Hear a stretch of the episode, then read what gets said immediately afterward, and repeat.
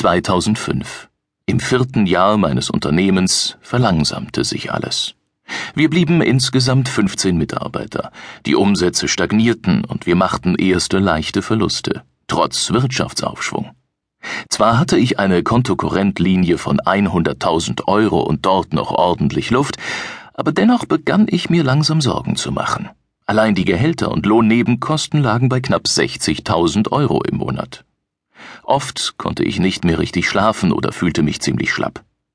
Anfang Februar 2006 schickte mir meine damalige Partnerin eine E-Mail, in der sie mir das Ende unserer Beziehung mitteilte. Ich hätte es dir gerne persönlich gesagt, aber du hattest in den letzten zwei Wochen keine Zeit für ein Gespräch. Übrigens genauso wenig wie in den zwei Jahren zuvor. Ziemlich geschockt fand ich am selben Tag die Kündigung von Bernd Schad, unserem Account Manager, auf meinem Schreibtisch.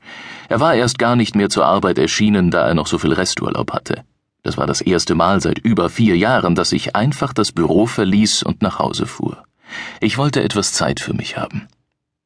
Kaum war ich dort angekommen, klingelte das Handy. Maria, meine Sekretärin, teilte mir mit, dass uns einer unserer Kunden verklagte, weil er mit unseren Leistungen nicht zufrieden war. Laut fluchend warf ich das Handy in die Ecke und stierte es einige Zeit an. Dann nahm ich meinen Autoschlüssel. Wieder keine Zeit zum Nachdenken. Krisenmanagement war angesagt. In den folgenden Tagen übernahm ich auch die Vertriebsarbeit von Bernd Schad und hätte wohl erstmals eine 110-Stunden-Woche erreicht, wenn nicht, ja, wenn nicht alles anders gekommen wäre. Ann kam zu mir ins Büro und legte ihre Kündigung auf den Tisch. Sie finde alles zu perspektivlos und inhaltsleer, und sie würde mit zwei Freunden mit dem Fahrrad in 80 Tagen von Berlin nach Peking fahren. Etwas irre war sie schon immer, aber so irre? Und ausgerechnet jetzt? Sie entgegnete nur, dass es immer besser sei, von Bord zu gehen, bevor das Schiff ganz untergegangen sei. Etwas konsterniert schaute ich sie an. Untergehendes Schiff? Und genau in diesem Moment bewegte sich die Tischplatte ganz langsam von links nach rechts durch mein Gesichtsfeld. Dort tauchte dann auf einmal mein Computer auf, der sonst immer unter dem Tisch stand. Das kam mir merkwürdig vor. Dann wurde alles dunkel. Später wachte ich im Krankenhaus auf. Ich fühlte mich wie durch den Fleischwolf gedreht. Ich, Thomas Willmann, der unverwundbare König, war einfach zusammengeklappt. Wegen einer simplen Kündigung.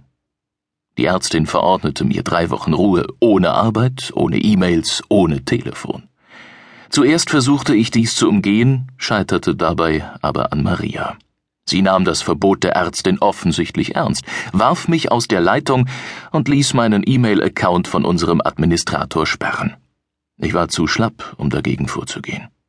Aber ich nahm mir vor, nach meiner Rückkehr in meine Firma ein Wörtchen mit ihr zu reden. Das war schließlich meine Firma und nicht ihre. In den folgenden Tagen wurde ich etwas ruhiger. Schließlich besuchte mich eine Bekannte, ebenfalls Unternehmerin. Ich hatte sie immer bewundert. Sie schaffte es, ihr Unternehmen zu führen, eine erfüllte Partnerschaft zu leben und ihr Kind zu erziehen und wirkte dabei sehr ausgeglichen. Als ich ihr dies sagte, erzählte sie mir von diesem Herrn Radis. Sie wäre bis vor drei Jahren auch im Chaos ertrunken, aber dann hätte sich mit seiner Hilfe alles gewendet. Ich solle ihn doch anrufen, vielleicht könne er mir ja ebenfalls helfen. Zuerst lehnte ich ab. Ich wäre ja schließlich in zehn Tagen wieder fit und gesund, aber meine Bekannte wählte einfach eine Nummer und drückte mir ihr Handy in die Hand. Und nun hatten wir Freitagabend, den 3. März 2006.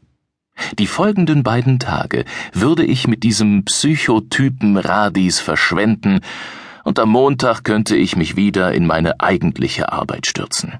Es war mit Sicherheit viel liegen geblieben. Gut, dass ich mich einigermaßen fit fühlte.